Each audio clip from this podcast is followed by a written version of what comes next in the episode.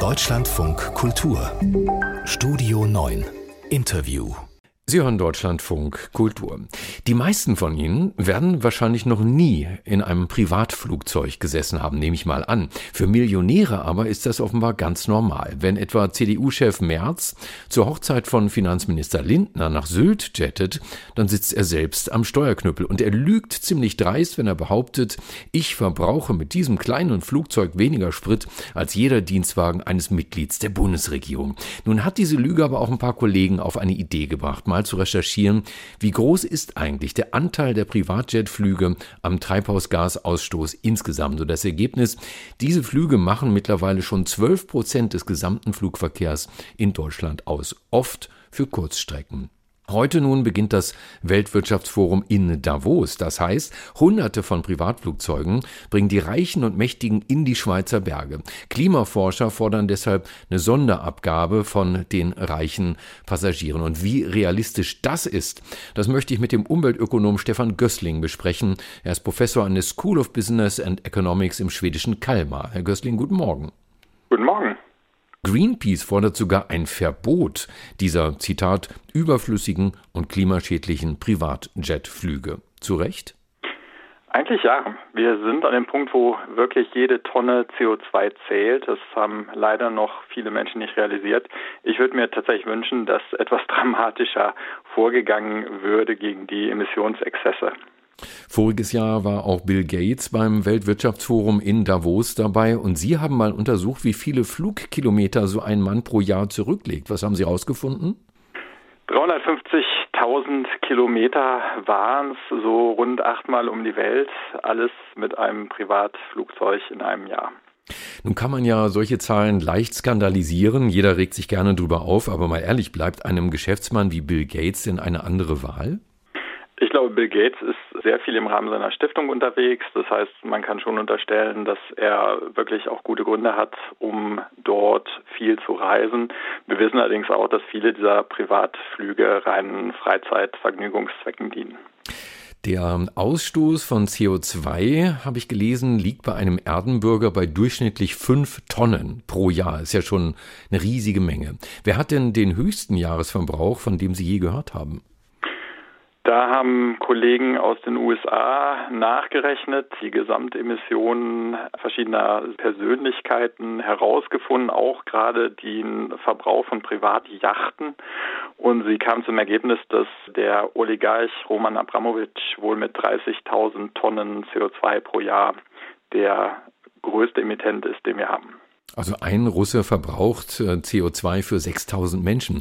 Nun weiß natürlich jeder Mallorca-Urlauber, wie nervig Fliegen sein kann. Ja, Verspätungen, lange Schlangen vor der Security, Gedränge im Flieger und dann ist vielleicht auch der Tomatensaft gerade nicht an Bord. Kann man es den Reichen verdenken, dass sie das lieber etwas bequemer machen im Privatjet? Ich glaube nicht, dass persönliche Bequemlichkeiten wirklich Raum haben in der Klimafrage. Wir müssen ja mal sehen, bei anderen Leuten geht es nicht um den äh, Flug nach Mallorca, sondern da geht es ums blanke Überleben. Wir sind an dem Punkt, wo viele Menschen Ökosysteme verlieren werden. Wir wissen, dass zum Ende dieses Jahrhunderts Korallenriffe komplett äh, ausgestorben sein werden, zerstört sein werden.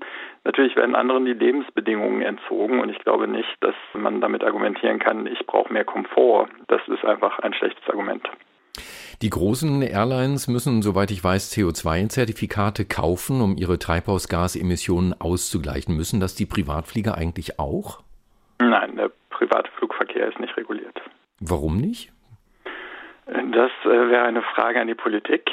Ich glaube, man ist immer noch der Meinung, dass bestimmte Sektoren, weil sie in der Gesamtmenge nicht viel emittieren, nicht politisch berücksichtigt werden müssen. Ich glaube, das ist einfach eine falsche Denkweise, denn gerade in diesen Bereichen sehen wir eine starke Zunahme jedes Jahr in den Emissionen. Die Zahl der Millionäre wächst ja auch und damit auch die Emissionen, die aus diesen Privatflugreisen entstehen. Das heißt, wir müssen anfangen, dort Emissionen einzusparen, wo besonders viel emittiert wird.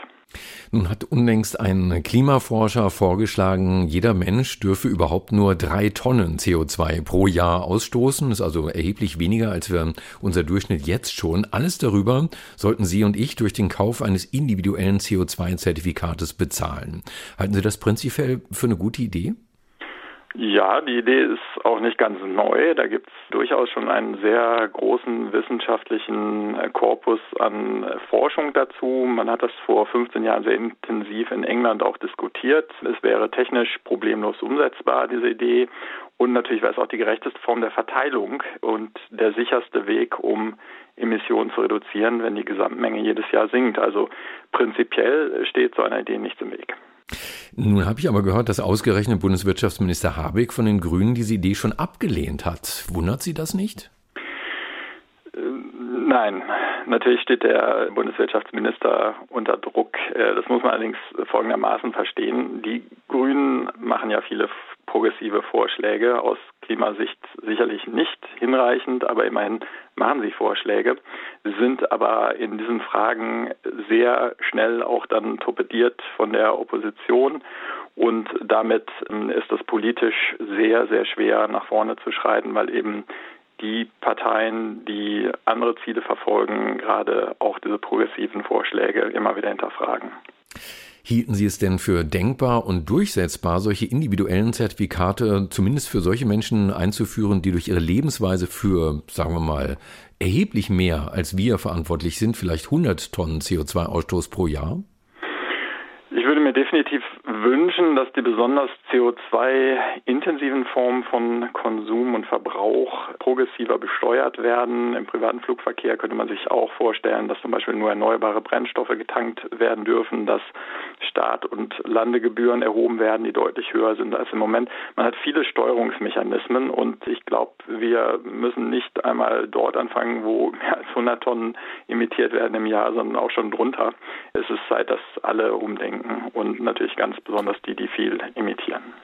Das sagt vor dem Weltwirtschaftsforum in Davos Stefan Gößling, Professor an der School of Business and Economics im schwedischen Kalmar im Deutschlandfunk Kultur. Herr Gößling, Dank für das Gespräch. Danke.